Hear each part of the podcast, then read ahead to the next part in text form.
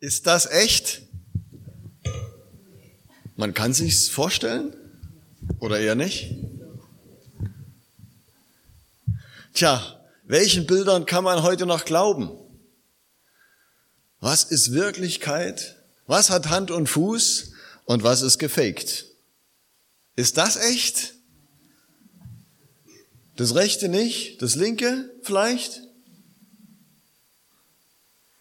Das haben wir aufgenommen. Wir waren in Rom im Sommer, meine Familie und ich. Ja? Könnt ihr euch dran erinnern, oder Johannes? naja. Ja, das Selfie haben wir jetzt nicht hier mit drauf. Okay. Tja, das ist tatsächlich so eine Sache heutzutage. Was kann man denn noch glauben? Was ist echt? Was ist gefälscht? Wem kann man vertrauen? Was hat Hand und Fuß?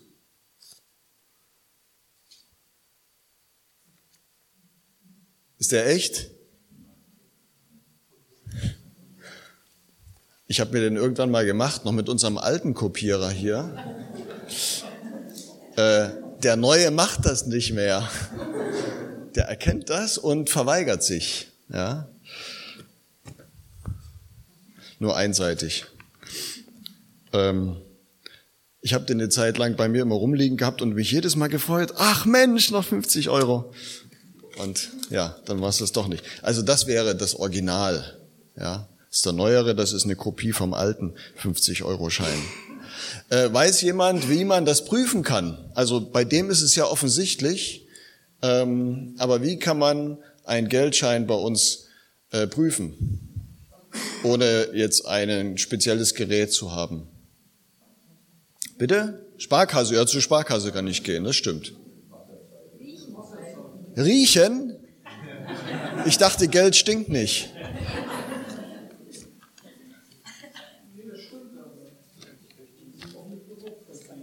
Hm. Also dann habe ich eine schlechte Nase, also äh, schlechten Geruchssinn. Also fühlen kann man tatsächlich. Das fühlt sich anders an als normales Papier. Äh, ein Geldschein ist aus Baumwolle. Also der hat mehr Ähnlichkeit mit deiner Jeanshose als mit einem Blatt Papier vom, vom Material her. Ja, und sehen, also fühlen, sehen, da gibt's dann Wasserzeichen, verschiedene andere Sachen, die so durchschimmern und dann auch kippen. Kippen kann man das auch. Dann hat man hier die 50 Euro, die, diese grüne 50 und wenn man die kippt, dann schimmert das so. Ja, dann wandert äh, wie so ein, ja, wie, wie so ein, äh, also die, die schimmernde Farbe, die wandert dann so. Ja, genau. Sehen, fühlen, kippen. Genau. Also, wie ist es eigentlich mit unserem Glauben? Kann der auch gefegt sein? Kann der auch nur Schein sein? Darum geht's in diesem Text, den wir uns heute vornehmen, der für diesen Sonntag auch vorgeschlagen ist aus dem Jakobusbrief. Äh, ihr habt den Bibeltext vor euch, ein etwas längerer Text. Wir lesen den in drei Abschnitten und dann gibt es jeweils zu jedem Abschnitt so ein paar kurze Gedanken.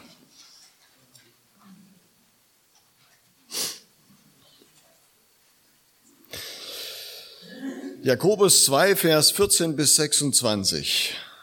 Mal der erste Abschnitt. Glaube kann unglaubwürdig sein. Meine Schwestern und Brüder, was hat es für einen Wert, wenn jemand behauptet, ich vertraue auf Gott, ich habe Glauben, aber er hat keine guten Taten vorzuweisen? Kann der bloße Glaube ihn retten? Nehmt einmal an, bei euch gibt es einen Bruder oder eine Schwester, die nichts anzuziehen haben und hungern müssen. Was nützt es ihnen, wenn dann jemand von euch zu ihnen sagt, ich wünsche euch das Beste, ich hoffe, dass ihr euch warm anziehen und satt essen könnt, aber er gibt ihnen nicht, was sie zum Leben brauchen. Genauso ist es auch mit dem Glauben. Wenn er allein bleibt und es aus ihm keine Taten hervorgehen, ist er tot.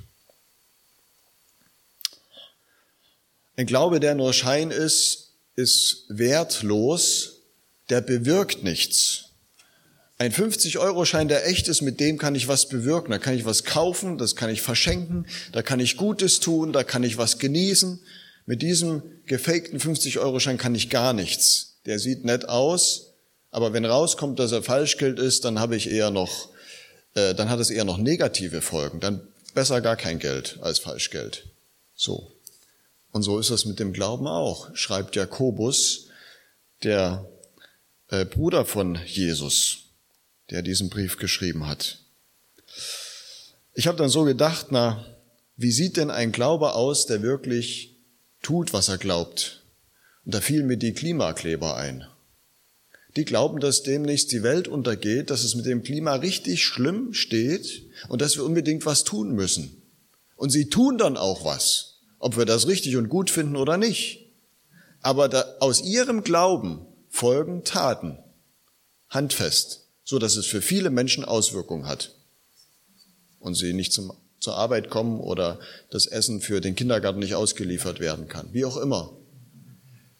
Das will ich jetzt gar nicht so bewerten. Es zeigt nur, das ist ein Glaube, der wirklich in die Hände geht sozusagen, ja, und ins Gesäß und auf die Straße. Es gibt Menschen, die sagen, ich habe meinen Glauben.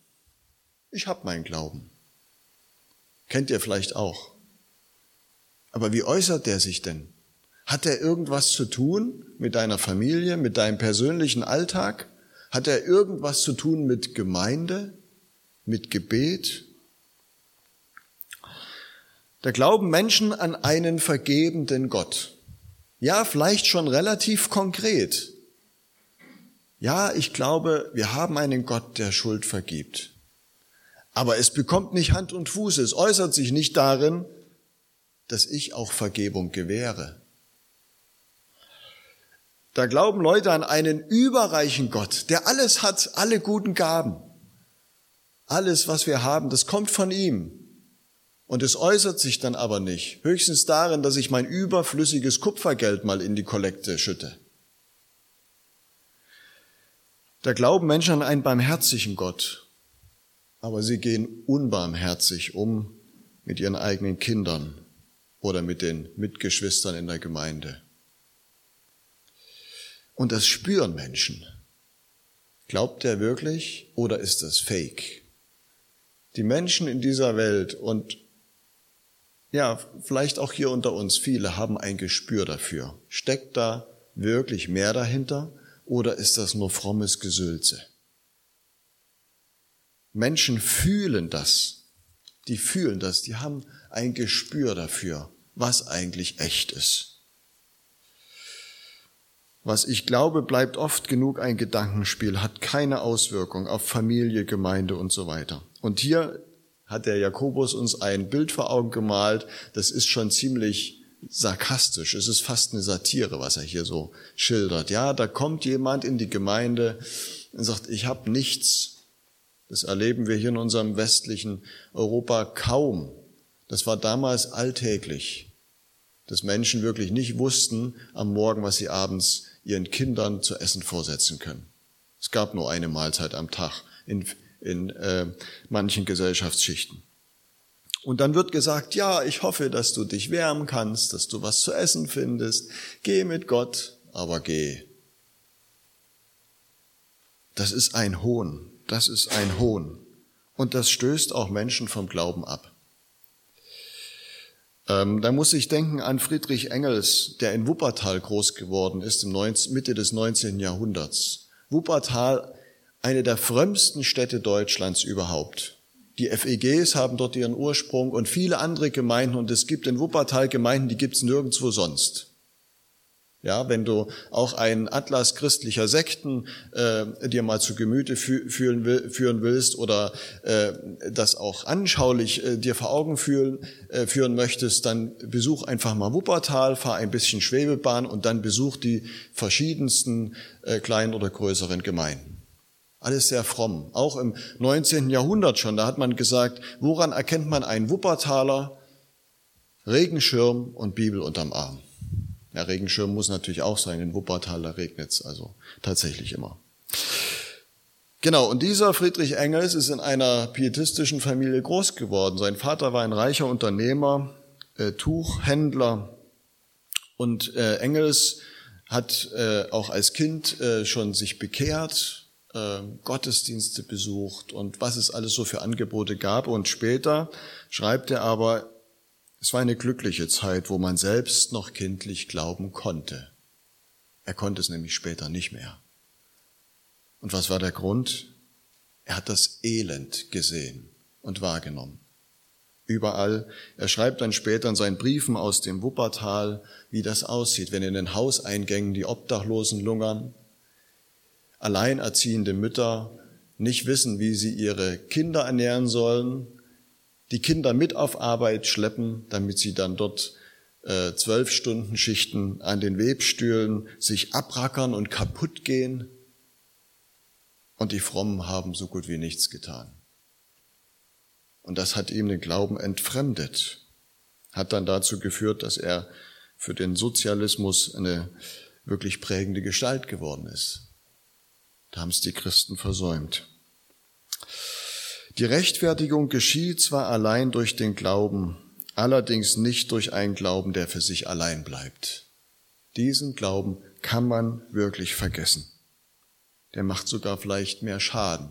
Der stößt Menschen ab und weg von Gott. Das zweite, Glaube braucht zwei Seiten.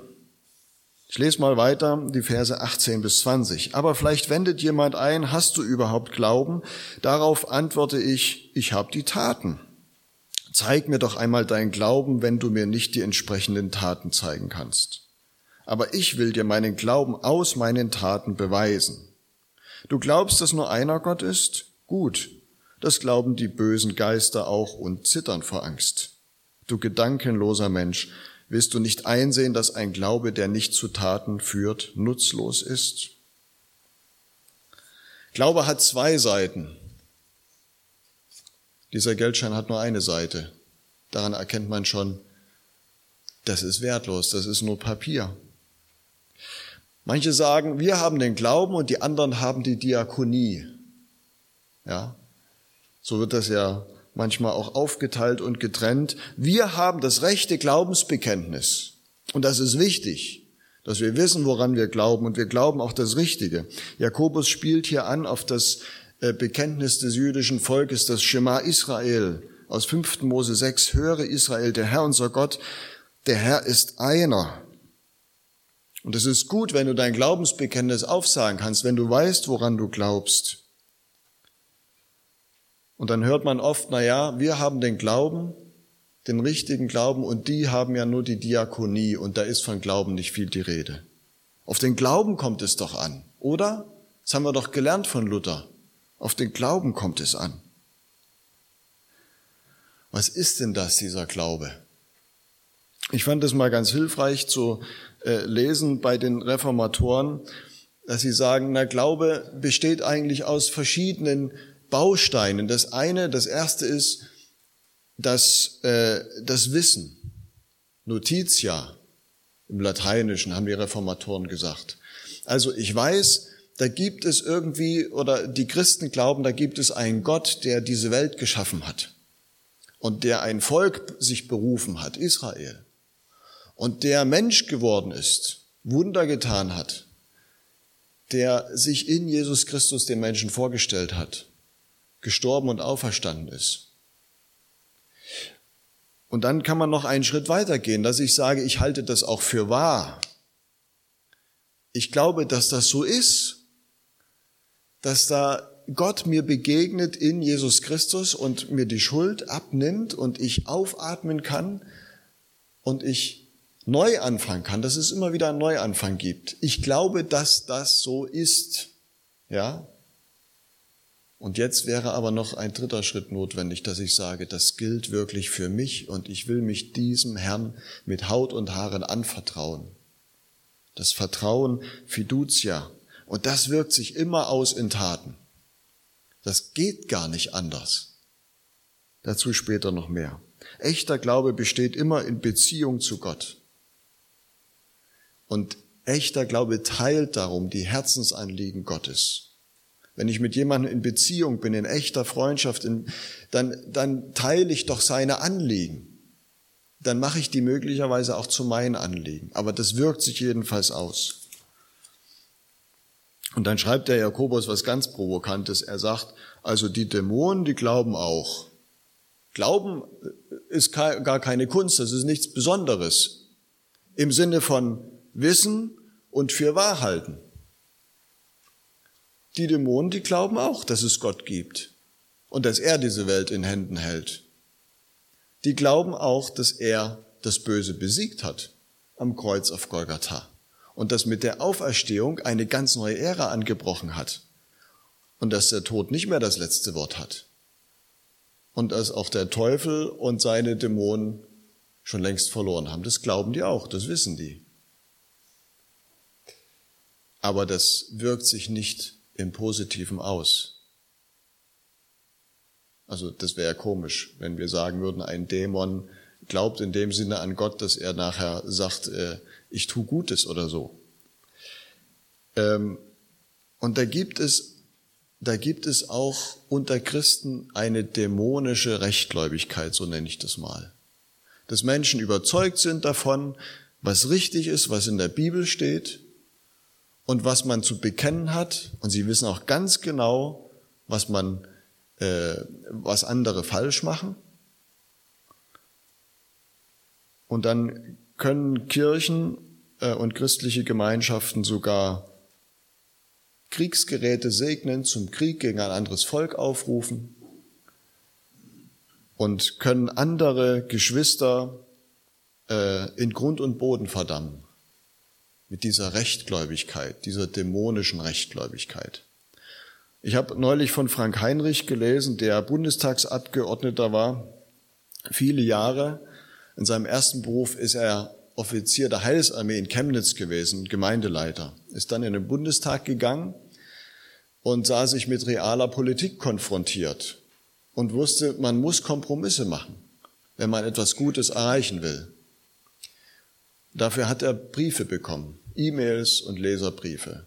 Und die schlimmsten Briefe, die er bekommen hat, waren die von Gläubigen, von Christen. Manche haben einfach nur ihm Bibelstellen vor den Latz geknallt. Ein anderer hat geschrieben, geben Sie Ihre Heilsarmee-Uniform ab. Bis dahin, dass einer schrieb, ihr gehört alle gehängt. Er hat sich als Christ geoutet, als einer, der Jesus nachfolgt. Da frage ich mich, was ist das für ein Glaube? Wie äußert sich hier Glaube? Ich würde es wirklich nennen, das ist eine dämonische Rechtgläubigkeit. Oder äh, Jakobus sagt hier eine gedankenlose Frömmigkeit. Vers 20, du gedankenloser Mensch. In manchen Bibelübersetzungen steht tatsächlich du Dummkopf. Ja. Also ähm, Jakobus ist das so wichtig, dass er ja auch sehr drastische Worte gebraucht. Der Glaube braucht zwei Seiten, sonst wird es, sonst geht es eher nach hinten los. Der Glaube muss sich äußern, indem dass ich weiß, was ich glaube, was ich bekenne und im Vertrauen in Gott, in eine Beziehung und dann auch in entsprechenden guten Äußerungen und nicht in sowas, was ich gerade geschildert habe. Und der letzte Teil, Glaube mit Hand und Fuß. Ein längerer Abschnitt nochmal. Da werden mehrere Glaubensvorbilder uns vorgestellt. Wurde nicht unser Ahnvater Abraham aufgrund seines Tuns von Gott als gerecht anerkannt? Nämlich weil er seinen Sohn Isaak als Opfer auf den Altar legte?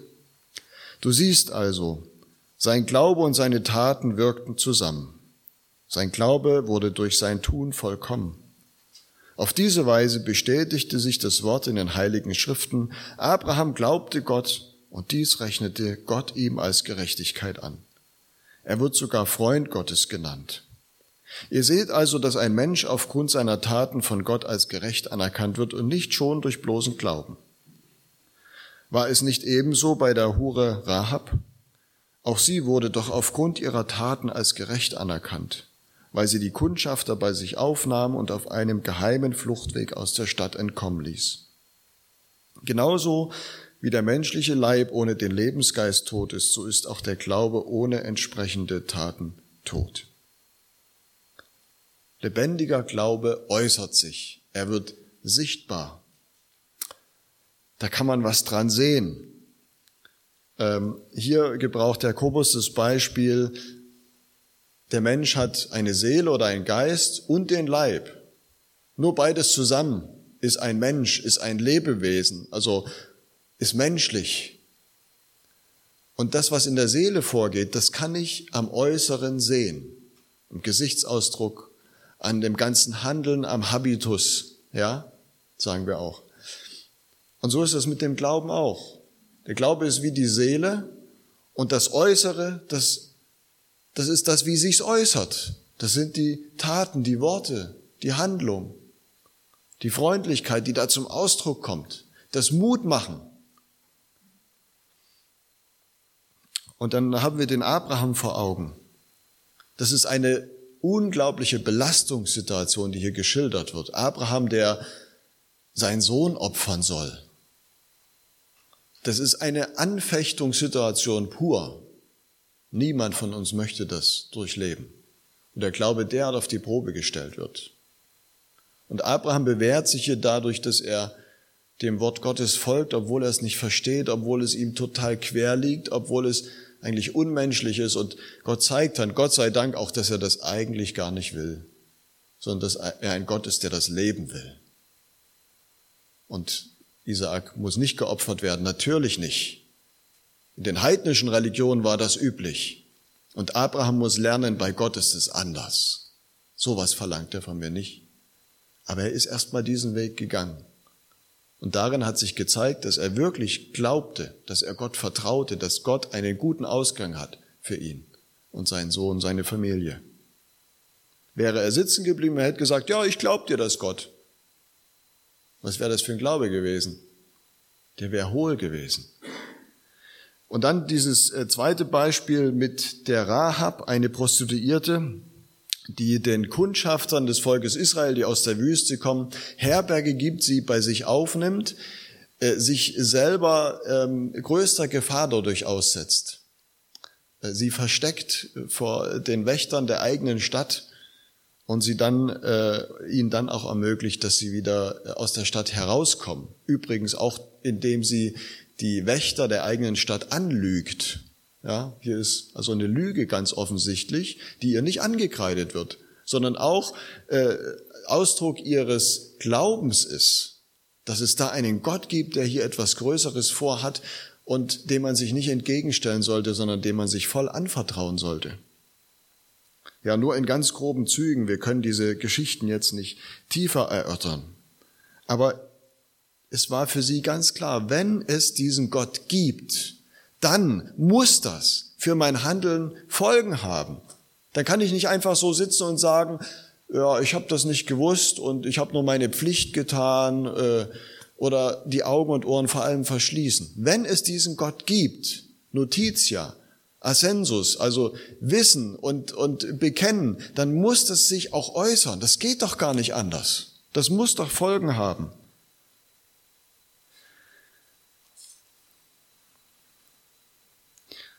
Wir kennen das ja auch aus unseren Beziehungen und Freundschaften. Wenn ich sage, ähm, ich glaube an meine Frau, dann sage ich ja nicht, ich glaube, dass es sie gibt, oder? Also das ist ja eine Voraussetzung, dass es sie gibt, aber das muss ich nicht erst glauben. Wenn ich, wenn ich sage, ich glaube an Christopher, dann sage ich nicht damit, ich glaube, dass es ihn gibt. Ich akzeptiere seine Anwesenheit. Nein, das geht doch viel weiter. Und deswegen ist es auch gut, wenn wir im Deutschen das anders sagen, wenn wir sagen, ich glaube ihm, ja, ich vertraue ihm, dass er das packt, dass er einen guten Weg geht. Ich vertraue meiner Frau, ich glaube ihr und das zeigt sich darin, dass ich mich ihr anvertraue und dass wir einen gemeinsamen Weg gehen, durch dick und dünn. Das zeigt sich auch ganz alltäglich, wie wir miteinander reden, wie wir miteinander umgehen, wie wir uns gegenseitig helfen, unter die Arme greifen. Das Vertrauen im Zwischenmenschlichen, der Glaube im Zwischenmenschlichen, der bleibt ja auch nicht ohne Taten und ohne Folgen. Und dann sollte es erst recht Gott gegenüber so sein, dass unser Glaube nicht nur ein Glaube an ihn ist, ich glaube, dass es ihn gibt, ich akzeptiere seine Gegenwart, sondern dass ich mich mit Haut und Haar ihm anvertraue und dass sich dann das auch in meinem ganzen äh, Leben zeigt und äußert in den Dingen des Alltags. Ich komme zum Schluss. Martin Luther hat mal gesagt, der Glaube fragt auch nicht, ob gute Werke zu tun sind, sondern ehe man fragt, hat er sie getan und ist immer im Tun. Auch aus dieser Beziehung heraus. Wenn ich meine Frau immer fragen würde, was soll ich denn tun? Ich hoffe, es gibt nichts zu tun. Äh, muss ich jetzt noch was tun? Das wäre ein komischer Glaube, ein komisches Vertrauensverhältnis sondern da spielt sich mit der Zeit etwas ein, wo vieles selbstverständlich wird, wo ich gar nicht mehr frage, so wie Luther schreibt, der Glaube fragt auch nicht, oh, muss ich was tun? Nein, der tut das automatisch, wenn das ein gesunder Glaube ist, ein, guten, gesundes Vertrauen. Ähm, aber es kann sich eben so einschleifen und dann muss es erstmal wieder aufs Podest gehoben werden. Äh, Johann Hinrich Wichern hat vor 175 Jahren auf dem Kirchentag in Wittenberg eine spontane Rede gehalten. Und dieser Satz, der ist äh, hängen geblieben von damals, wo er geäußert hat vor Tausenden von Menschen, die Liebe gehört mir wie der Glaube. Das geht nicht auseinanderzureißen, das geht nicht zu trennen, das gehört zusammen. Und dann feiern wir dieses Jahr 175 Jahre Diakonie mit dem Slogan Hashtag aus Liebe. Weiß nicht, ob ihr es mitgekriegt habt. Aber das hat unser Land geprägt. Lieber ein ganz kleiner echter Glaube als ein aufgeblasener großer unechter Glaube. Lieber eine ganz kleine Münze, echter Glaube, als ein 500-Euro-Schein, unecht. Lieber ein kleines Original als ein großer Fake. Niemand braucht sich für einen kleinen Glauben zu schämen, überhaupt nicht. Lieber echtes Münzgeld als ein gefälschter großer Schein. Verzichten wir doch auf diesen Scheinglauben. Gestehen wir uns lieber ehrlich ein, wo uns Vertrauen fehlt und Glaube. Vielleicht sagst du jetzt, na ja, was ich hier lese, das ist ganz schön heftig, da fehlt mir noch ganz schön viel. Oder eigentlich fehlt mir alles dann will ich dir einfach nur zwei Wege vorschlagen am Ende, dass du mit Gott ins Gespräch kommst und dass du ihn bittest, Herr, schenk mir einen Glauben, der in der Liebe tätig wird. Einen anderen Glauben möchte ich gar nicht. Schenk mir einen Glauben, der in der Liebe tätig wird. Zeig mir, wo du mich haben willst. Und das Zweite, vielleicht weißt du längst eine Sache, die du schon immer tun solltest, dich mit jemandem aussöhnen, jemanden zum Essen einladen oder auf einen Kaffee, dich an irgendeiner Stelle einbringen im Reich Gottes oder in der Gemeinde hier vor Ort, auf einen Kollegen zugehen. Das weißt du schon längst. Und fang damit an. Fang mit diesem einen an. Es sind nicht irgendwelche großen weltbewegenden Taten gefordert, sondern dass der Glaube im Alltäglichen sichtbar wird. Das ist der Glaube, der rettet, der Hand und Fuß hat, nicht irgendein Gedankengebilde. Das können wir uns stecken. stecken. Das brauchen wir nicht. Das braucht und will auch Gott nicht. Gott sei Dank hat Gott Geduld mit uns und Gott sei Dank schenkt uns solche Worte wie die des Jakobus, die uns aufrütteln und aufmuntern, die uns den Spiegel vorhalten und die uns eine neue Sicht schenken. Amen.